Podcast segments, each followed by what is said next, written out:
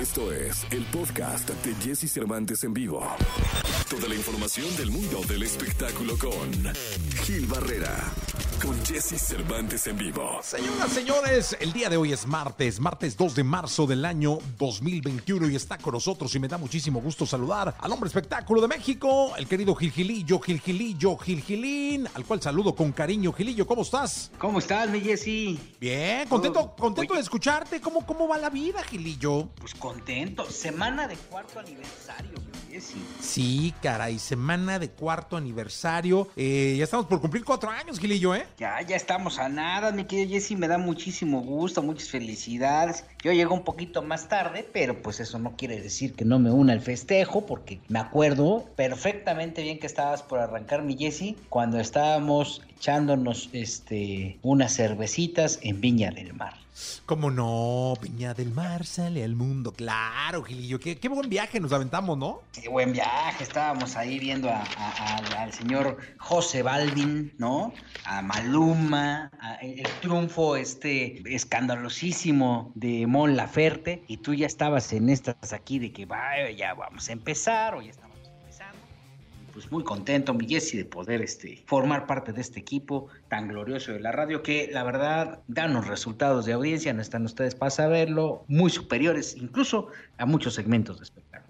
No, hombre, mi querido Gilillo, te agradezco muchísimo, como siempre, la confianza y el estar con nosotros de lunes a viernes. Es un placer. Y mi Jessy, no, gracias a ti por la oportunidad. Y bueno, ya vámonos al chisme. Vaya, vaya que le llovió a, a Yalitza Aparicio, mi querido Jessy. Estuvo como presentadora en un segmento de TNT por el tema de los Golden Globes en su edición 2021. Y ah, qué cosa, cómo le han criticado a mi Yalitza. Sí, no me digas por qué, Gilillo. Pues porque no, como que la conducción no se le da. Ella condujo un programa especial en TNT junto a Leti Sagún y la verdad es que pues por más que trataron ahí de echarle como entusiasmo al tema, pues la verdad es que no hubo mucho movimiento. Mira, así se escuchó. A mí también me encanta ese vestuario y sobre todo el manicure de colores que he intentado copiarle. Sí, ya, ya te vi ahí tus uñas. Ahora sí dime, Yali, si te invitaran a ti a esta alfombra imaginaria, el look de cuál nominada usarías? Mm, a mí me gustaría el vestuario de Mank y elegiría un vestido de los años 30 como los que usó Amanda Seyfried en la película. Te puedo imaginar perfecto así. Y es justamente este el mismo periodo donde vemos en acción a Perry Mason, el icónico abogado que en la serie de HBO interpreta Matthew Rice y por la que consiguió una nominación. Él también usaba esos sombreros tan característicos. Por supuesto, si quieres conocer mejor su Oye, estilo. lo hubieran sobre- puesto a ensayar. Es que, ¿sabes qué, Vigil? Zapatero a tu zapato. Hay gente a la que no se le da la conducción. Sé que ella debe estarlo haciendo de la con la mejor actitud y todo, pero pues a lo mejor no es tanto para ella, ¿no? No, pero además, o sea, que ella qué? Ella es actriz. Bueno, es, es maestra.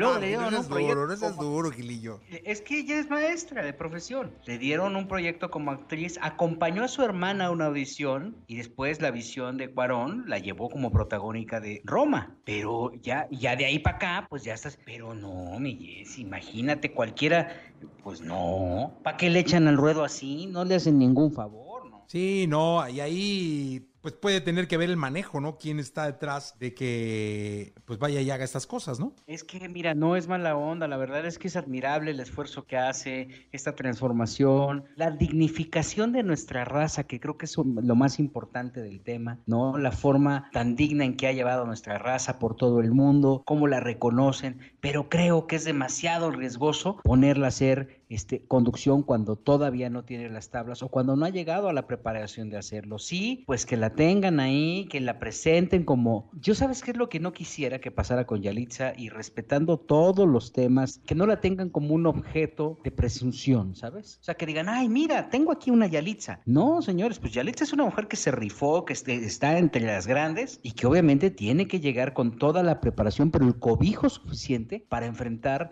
este tipo de situaciones. ¿Qué necesidad tienen de exponerla en las redes, en donde le hicieron trizas y todo porque al final pues no tenía la preparación para poder leer, para poder este, atender un prompter, porque no es sencillo. La gente que no está tan eh, involucrada, no es fácil estar leyendo un prompter, estar viendo a la cámara y estar oyendo a alguien en la cabina que te esté diciendo las indicaciones o qué vas a hacer o qué está pasando en ese momento en la pantalla. Ella tiene que estar abierta o tenía esos tres sentidos puestos, ¿no? Eh, el de la vista, el, el, del oído, el de la atención, tenía ese nivel de concentración y aparte tenía que hablar correctamente. Y eso no es un, no es un proceso fácil. ¿A qué le exponen? No lo merece. Creo que, insisto, ha, recorrido un trabajo con mucha dignidad como para que de buenas a primeras, por satisfacer las necesidades de una empresa, la pongan y la expongan así. Sí, Miguel. Pues mira, la verdad es que esperamos que esto le sirva de, de lección a, la gente que la maneja y a ella misma, ¿no? Para o, prepararse mejor o dedicarse a la actuación eh, o alguna otra cosa. Sí, no, digo, o sea, si lo está haciendo y está preparando proyectos, acuérdate que ella estaba haciendo un proyecto con Kate del Castillo para llevar a una serie la vida de Lidia Cacho y todo este proceso tan lamentable que vivió. Y bueno, pues este, eh, eh, la están preparando como actriz, pero aventarle al ruedo a conducir, sí, en una cadena internacional, insisto, no es un trofeo. O sea, Yalitza es una, una persona que además se ha preocupado muchísimo por prepararse, pero echarla así, no sé si no la ensayaron, a lo mejor el que ensayó pues dijo, no, no se ve tan mal. No se puede mostrar como una improvisada porque la verdad no lo merece. Sí, totalmente de acuerdo, mi querido Gilillo. Nos escuchamos en la segunda ¿te parece? Pues ya que, mi Jessy, ya, ya, ya berrinche. Estás berrinchadísimo. Tranquilo, Gil. Te vamos a mandar un té de tila y nos escuchamos en la segunda. Buenos días a todos. Buenos días. Escucha a Jesse Cervantes de lunes a viernes de 6 a 10 de la mañana por Exa FM.